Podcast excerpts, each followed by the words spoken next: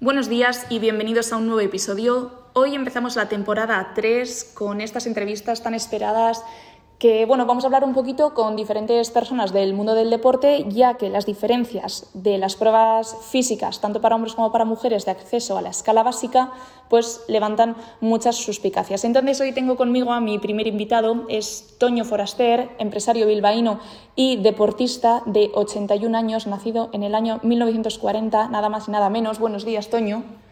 Buenos días, Adriana. Un placer estar contigo bueno, cuéntanos un poquito tu trayectoria personal en el deporte, pues porque sé que has hecho muchas cosas. Eh, es cierto, principalmente he sido un gran aficionado al deporte, me ha movido la afición, he visto los beneficios que te da el deporte en cuanto a salud, en cuanto a la cabeza, es, fundamental, es fundamental el deporte y eso me ha movido a practicar mm, de todo, de todo con el objetivo de, sobre todo, estar bien, estar ágil, flexible, eh, tener un, nivel, un nivel digno de, hablando deportivamente. Cuéntanos un poco, que sé que has corrido algún maratón, que eres muy modesto. bueno, he corrido varios maratones de asfalto, varios maratones de nieve, he hecho muchas carreras de, de todo tipo, de todo tipo. He hecho ciclismo, he hecho motos, he hecho, hecho de todo. ¿Y qué ingrediente te mantiene tan activo en general y en concreto con el deporte a día de hoy? Yo creo que a mí lo que me mantiene es la búsqueda de, del estar bien, de la salud, que cuando conoces lo bien que estás, cuando estás en forma, pues ya no, no eres capaz de dejarlo. ¿eh? Entras en un estado como de bienestar y... Un estado de bienestar y te das cuenta que si ya no entrenas un tiempo, pues se, pierde fácil, se pierde fácil. El otro día hablando contigo me comentaste que cuando tú eras joven la gente mayor no hacía deporte, que eso era un poco cosa de locos.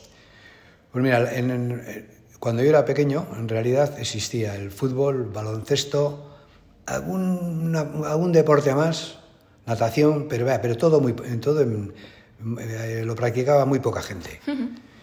Y hoy en día, hoy en día, pues ya ves que es todos los deportes se practican masivamente. ¿eh? ¿Las mujeres practicaban deporte cuando tú eras joven? Pues las mujeres, había alguna original que era capaz de hacer cosas muy originales y ha habido, ha, habido mujeres que han marcado eh, en la historia, que han hecho cosas increíbles también. ¿eh? O sea, las que practicaban deporte en tu tiempo eran como únicas de su tiempo, por así decirlo. Únicas, únicas de cada, no sé, no sé decirte la proporción, pero eran, totalmente minoritarias. Y bueno, un poco este tema es eh, realmente controvertido, que quizás es un poco por eso, por lo que le interesa tanto a la gente. ¿Rendimos igual hombres y mujeres? Eh, es que mm, yo creo que no es muy comparable. O sea, una mujer muy entrenada, por supuesto que es mejor que un hombre no entrenado, pero la, anatómicamente tenemos cuerpos diferentes, el hombre está más preparado a la fuerza bruta y la mujer eh, tiene otras capacidades, empezando porque es primero más inteligente, más intuitiva, más sufrida, tiene mucha más capacidad de esfuerzo, eh, por eso son capaces de tener un hijo y con una facilidad tremenda, cosa que un hombre no podía llevar un embarazo de, dos días. ¿eh? Vale. Eh, sí, la verdad que eso como solo podemos hacerlo nosotras, pues es lo que nos ha tocado. Bueno, y un poco lo que le surge a la gente, la duda está en, vamos a desarrollar un mismo trabajo, queremos ser policías o erchañas o policías locales. Entonces, para ello hay que superar unas pruebas físicas determinadas. ¿Qué pasa? Que esas pruebas físicas las mujeres levantamos menos peso y corremos menos distancia que los hombres. ¿Es esto justo para tener un mismo trabajo? Es que es muy difícil ser justo ahí. ¿eh? Por supuesto que hay una diferencia, tiene que haber unas diferencias. Habrá algún especialista que sepa marcar de la manera menos controvertida, pero lógicamente tiene que haber diferencias. Sí, alguna vez me has comentado que pues, las Olimpiadas son una, un buen baremo ¿no? para ver cómo las cosas son diferentes. Son diferentes los tiempos de una maratoniana, no es lo mismo que de un maratoniano. La campeona de lanzamiento de, jabalina, de disco, nunca va a lanzar como un mastodonte de estos que pesa 180 kilos. Sí, que también son mujeres muy fuertes. Son mujeres muy fuertes, pero mm, yo creo que la proporción muscular que, tiene el hombre con la mujer creo que, creo que es diferente, aunque no soy, no, soy no, entiendo de medicina. ¿eh? Vale. Y, por ejemplo, las pruebas físicas, es algo específico, hay que superarlas, pero ¿crees que debe haber un trabajo detrás?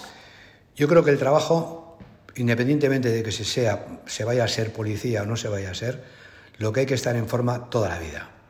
Entonces, además que estoy, ahora que estoy en forma, me quiero presentar a, esta profesión y tengo que hacer unas, unas pruebas. Me tienen que resultar fáciles, porque yo ya estoy preparado. Entonces, como es algo específico, tendré que preparar algo específico, pero ya parto de una base en la que tengo un nivel medio alto de físicamente, ¿eh? que tengo una preparación buena, que es la que tengo que tener toda mi vida aunque tenga 100 años. Sí, porque como comentas, hacer deporte de forma regular nos da salud. Luego, ¿qué pasa un poco con los deportistas profesionales? Le dan un poco la vuelta a eso, ¿no? O sea, por tener... No, lo que pasa es que el objetivo de un profesional es otro. ¿eh? En, principalmente se mueve dinero. Tengo que ser campeón, campeón olímpico o tengo que... Ganar el Tour de Francia. Ganar el Tour de Francia o un partido como Nadal. Me, me estoy jugando las rodillas. Pero bueno, hay dinero por medio, es una profesión y todos mis respetos. Pero el, amateur, el amateur debe de buscar, debe buscar el, durar. como un motor de automóvil, si lo castigamos mucho, al final se rompe, se estropea y luego ya no vale para nada. Si, si tú cuidas a tu coche, le, lo alimentas bien, le das la gasolina buena, el aceite necesario. Le pasas la ITV. Le va, va a durar muchos años. Entonces el cuerpo humano igual. ¿eh? Bueno, para terminar, yo quería compartir con vosotros. Eh, a mí Toño me ha enseñado muchas cosas, pero una de ellas que podemos aplicar a nuestro trabajo fue que me dijo que el verdadero éxito reside en la humildad y me lo trasladó a un partido de fútbol. Entonces me dijo que no tiene más éxito quien mete el gol, sino quien pasa el balón para que ese gol resulte efectivo, ¿no? Y entonces, ¿qué sacamos de ahí? Que la humildad es siempre igual dar un pasito atrás o estar un poco en la sombra, no siempre destacar significa éxito. Exacto. Yo creo que el ser humilde, humilde para cualquier profesión y para la vida es importantísimo. O sea, es necesario ser humilde y luego la labor de equipo siempre se va a funcionar mejor en equipo que individualmente. Sí, eso es muy importante para nosotros. Pues Toño, gracias por estar conmigo y la verdad que ojalá lleguemos todos a tu edad con la carga de ilusión que llevas encima. Bueno, la ilusión no hay que perderla. ¿eh? Siempre por aprender, ¿no? Y no, hay que, no hay que perder. Y luego, tener en cuenta una cosa, que por muchos años que se tenga, siempre se puede aprender. Ahora quieres aprender a nadar, ¿no? Quiero aprender la técnica de nadar. He sido un nadador malísimo y de repente me ha entrado, el gusanillo de voy, voy a aprender la técnica y voy a nadar un poquito mejor. Pues estupendo. Pues muchísimas gracias por estar conmigo, dedicarme este ratito y nada, nos vemos. Muchísimas gracias, Adriana. Cuídate mucho y adelante.